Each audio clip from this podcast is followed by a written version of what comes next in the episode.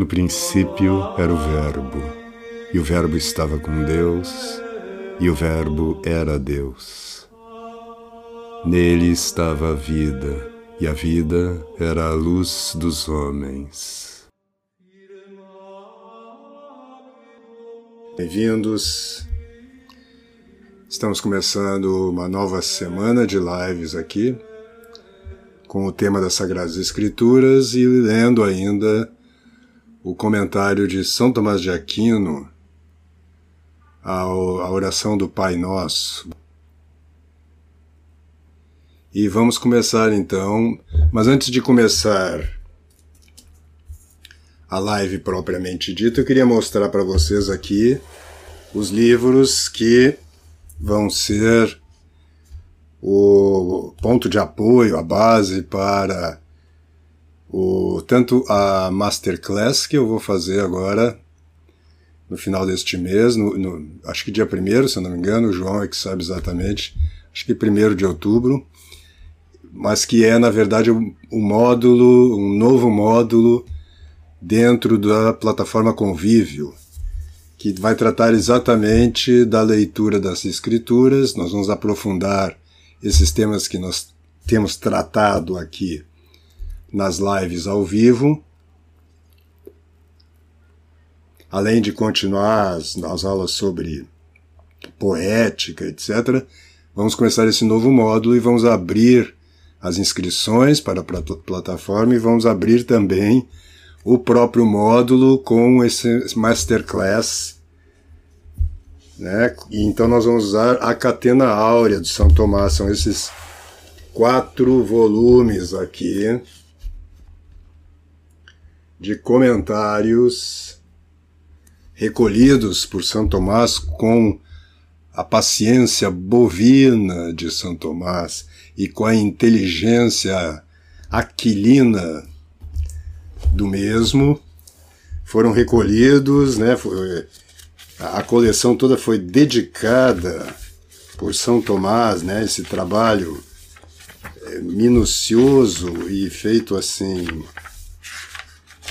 com todo o amor pelo Cristo, pelos Evangelhos e pela Igreja, né? E ele dedica esse trabalho ao Santíssimo e Reverendíssimo Pai, Senhor Urbano IV, Papa, pela divina providência.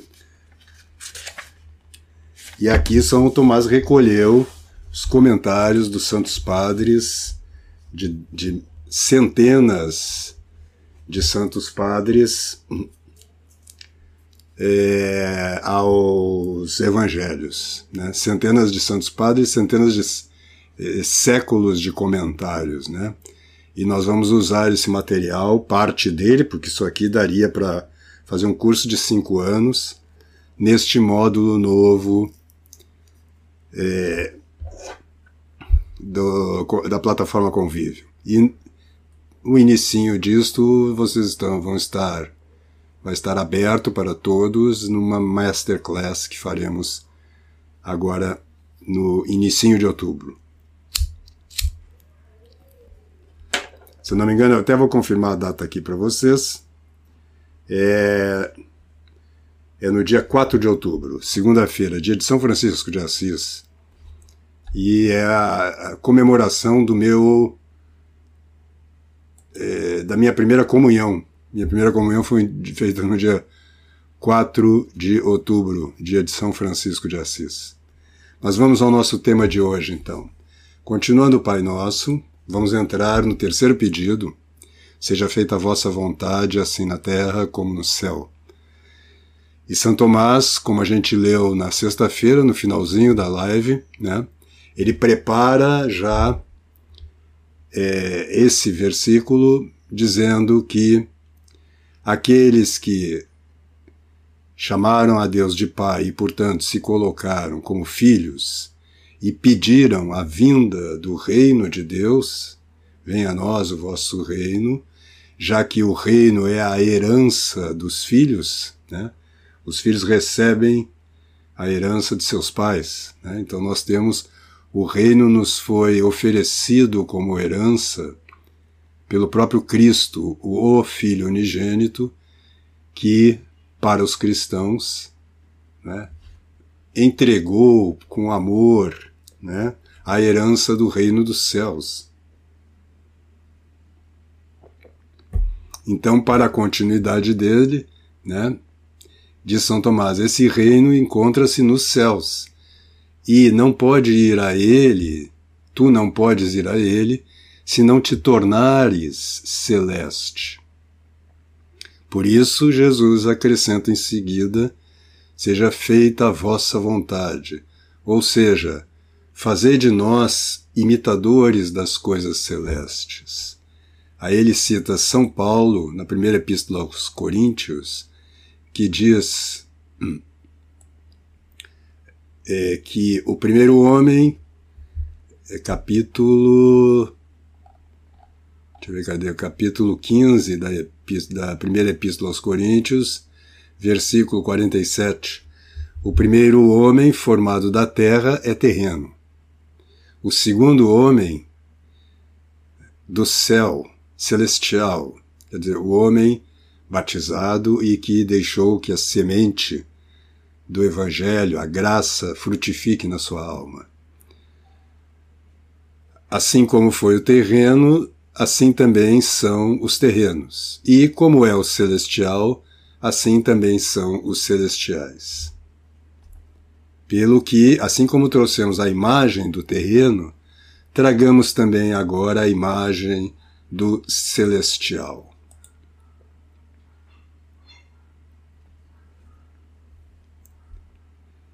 E observa que e observe de São Tomás que ele não diz que tua vontade seja feita no sentido de que Deus faça a nossa vontade, mas no sentido de que a sua vontade se realize em nós.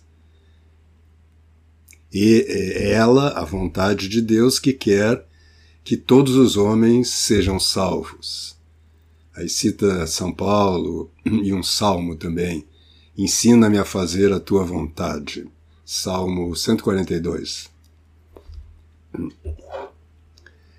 Com esta expressão é destruído o erro de Pelágio, que dizia que nós não temos necessidade da ajuda de Deus. Então, quando nós dizemos que seja feita a vossa vontade, nós estamos pedindo de fato que Deus atue sobre a nossa vontade de maneira que nós a unamos à dele e façamos aquilo que ele quer e não aquilo que nós queremos. Como no céu. Isto é explicado é, de várias maneiras por Santo Agostinho. Primeiro, desta maneira: como no céu quer dizer como os anjos fazem a vontade de Deus no céu, assim que sobre a terra nós realizemos a vossa vontade. É dito a respeito dos anjos, vós, seus servidores, que fazeis a vossa a vontade dele, né? No Salmo 102. E assim é destruído o erro de Orígenes, que afirmava que o anjo pode pecar né, com esse comentário de Santo Agostinho, né, se contrapõe a esse erro do Orígenes, que é, é, um grande comentador dos evangelhos, né, mas que tropeçou em alguns pontos e, portanto, não é considerado é, um doutor da igreja. E esses pontos são considerados heréticos, mas ele propriamente não é considerado herético. E era um grande comentador, ele diz coisas maravilhosas nos comentários dele sobre o Evangelho. Nós vamos ver algumas delas mais para adiante. Ou então também de Santo Agostinho, seja feita a vossa vontade assim na terra como no céu, quer dizer que ela seja feita na igreja como no Cristo, né? analogando a terra à igreja e o céu ao Cristo. É, por, é, com efeito, a terra é fecundada pelo céu, assim como a igreja é fecundada pelo Cristo. Por isso, os gentios diziam que os deuses do céu eram do sexo masculino e os deuses da terra, ou as deusas da terra, do sexo feminino. Né? E aí, ainda citando João 6,38, eu desci do céu. Né? Então, seja feita a vossa vontade, assim na terra como nos céus, pode significar assim aqui na igreja, no teu corpo, como no próprio Cristo. Ou então, ainda, os céus podem significar os santos, cuja vida está nos céus. Filipe, Filipenses 3:20. Ora, a relação do céu com a terra assemelha-se à relação dos santos com os pecadores, como se ele dissesse, Jesus Cristo, ah, Senhor, convertei os pecadores a fim de que eles façam a vossa vontade. Pode significar ainda que como o céu se compara à terra no mundo, o espírito se compara à carne no homem.